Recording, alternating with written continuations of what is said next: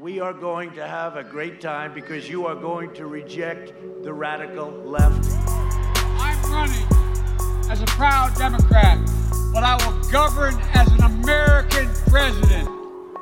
Bonjour à tous, bienvenue dans ce neuvième épisode de notre podcast consacré à la présidentielle américaine, enregistré le 5 novembre à 17h30. À l'heure où l'on se parle, il manque six grands électeurs à Joe Biden pour devenir le 46e président des États-Unis et le dépouillement continue. Bonjour Philippe. Bonjour Renaud. Vous êtes le directeur adjoint de la rédaction du Figaro, on commence à le savoir, et vous avez été correspondant du Figaro à Washington. La singularité de cette élection, Philippe, c'est que Donald Trump s'est déjà déclaré vainqueur, alors que le dépouillement était loin d'être terminé, et que Joe Biden a progressivement rattrapé son retard au point d'être, à l'heure où l'on se parle, en bonne position de l'emporter. Oui, euh, il manque, euh, comme vous l'avez dit, six grands électeurs à Joe Biden, c'est-à-dire euh, il reste en gros quatre ou cinq États à, attribuer. il suffit que Joe Biden en remporte un, même le plus petit d'entre eux, c'est-à-dire le Nevada avec six grands électeurs, et il atteint juste la limite. Et il faut que Donald Trump les remporte tous au stade où il en est. Donc évidemment, c'est une lutte au couteau. Et comme vous l'avez dit, les, les dépouillements les rapprochent un peu. Euh, au bénéfice de Joe, de Joe, Biden en Pennsylvanie euh, et même en, Géorgie. Euh, plutôt l'inverse dans l'Ouest, en Arizona et, au Nevada, c'est plutôt Trump qui a tendance à rattraper Joe Biden. Et il y a eu un formidable basculement pendant la nuit électorale. Oui, parce qu'on s'est mis à compter en, après les, les, votes physiques de, déposés dans la journée du 3 novembre, les votes par correspondance.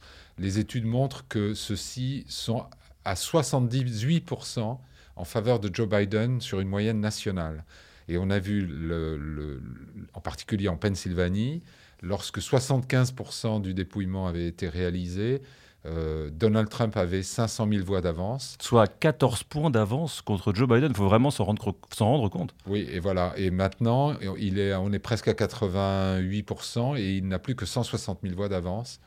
Euh, sur Joe Biden. C'est ce que certains théoriciens avaient appelé le, Red Mirage, c'est-à-dire le mirage rouge. On a l'impression que euh, Donald Trump va l'emporter et puis petit à petit, Joe Biden rattrape son retard. Voilà pourquoi Donald Trump a tweeté à son réveil Arrêtez de compter les bulletins de vote.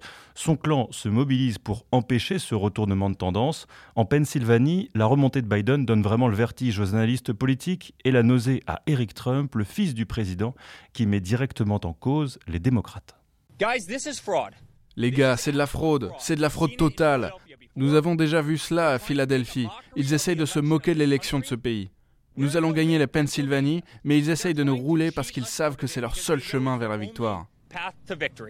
Philippe, quel est le sens de cette accusation?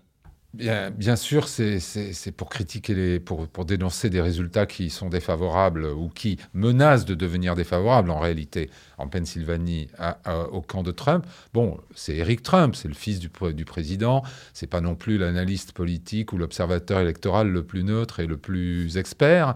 Euh, il faut savoir que ce jeune homme est en train de diffuser, de relayer une vidéo euh, qui est purement fake news sur, Twitter où on voit un, un type en train de brûler euh, des bulletins qui sont en fait des, des, échantillons. Il n'y a pas de code barre sur ces bulletins, c'est des hmm. faux bulletins. Et la légende, c'est 80 euh, bulletins Trump brûlés. Voilà. Alors où on se parle, il n'y a pas d'indice de fraude en Pennsylvanie? Euh, S'il y en a, elles seront débattues par les magistrats, parce que les deux camps surveillent, ils ont des assesseurs, ils ont des avocats dans les, dans les, les centres où sont, où sont comptabilisées les, les voix. Je ne suis pas personnellement informé de, telle ou telle euh, euh, suspicion dans un bureau de vote, mais... Aucune suspicion n'a en tout cas fait euh, les gros titres à l'heure où on se parle. Absolument. Mais en tout cas, cela a provoqué la colère du gouverneur de Pennsylvanie qui a jugé, je cite, inacceptable les accusations du clan républicain, parce qu'on le rappelle, hein, le dépouillement est toujours en cours en Pennsylvanie. Oui, le dépouillement, il est, il est réalisé, comme, comme chez nous, par des représentants des deux camps. donc c'est vrai que c'est assez malhonnête de prétendre, parce que comme l'a fait Donald Trump, il a accusé ce, gouverneur, euh, euh, Tom Wolfe, d'être un militant démocrate, d'être un ennemi de, Trump.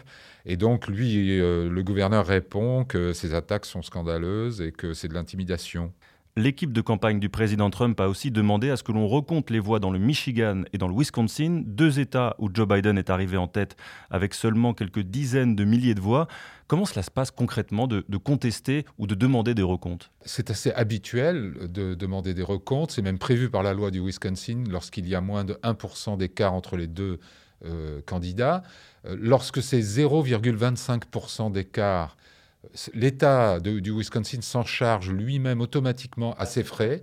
Lorsque c'est entre 0,25 et 1%, un des deux candidats peut demander un recompte et à ce moment-là, il doit payer pour ça. Donc, ce n'est pas inhabituel qu'on fasse un recompte quand euh, le résultat est très serré. C'est simplement pour être sûr du résultat. Est-ce que tout cela peut aller jusqu'à la Cour suprême? Et je vous pose cette question évidemment parce que Donald Trump a nommé euh, la juge Amy Coney Barrett il n'y a pas si longtemps, que cette juge a été approuvée par le Sénat quelques jours avant euh, le vote de la présidentielle, et que du coup tout le monde s'interroge si, oui ou non, la Cour suprême va favoriser Donald Trump si elle doit arbitrer cette élection. On est assez loin d'un arbitrage de la Cour suprême pour l'instant. Euh, les, contentieux sont portés devant les tribunaux des États lesquels jugent en fonction de la loi électorale des États. Chaque État a sa loi électorale. Euh, ça monte jusqu'à la, Cour d'appel et à la Cour suprême de l'État, puisque chaque État a son organisation judiciaire similaire à celle de, de l'État fédéral. Et ensuite seulement, ça peut aller devant la Cour suprême des États-Unis. Bon, la Cour suprême des États-Unis s'est par exemple déjà prononcée le 28 octobre sur la Pennsylvanie, par défaut, si je puis dire, en refusant de, bloquer le, le, dépouillement des voix au-delà du, 6 novembre.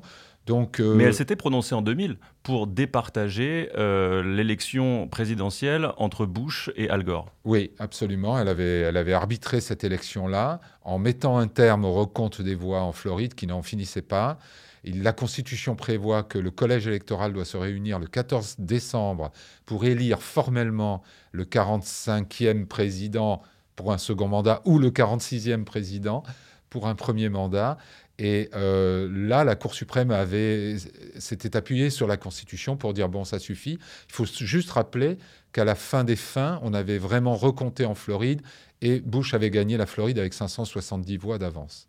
L'équipe républicaine jette en tout cas un discrédit sur le processus électoral lui-même en remettant en cause les règles électorales qui sont de la responsabilité des États. Doit-on redouter, si Trump perd, que la moitié de l'Amérique n'accepte pas le verdict des urnes? Euh, c'est possible puisque le, pays est complètement divisé, très polarisé. Et en plus, euh, il faut vraiment être un supporter de Donald Trump pour accepter sa logique, puisqu'il demande d'arrêter le dépouillement dans certains États où il est en tête et il ne veut pas savoir ce qu'ont voté euh, les 150 000 personnes qui restent. Et dans d'autres où il est à la traîne, il demande un recompte des voix.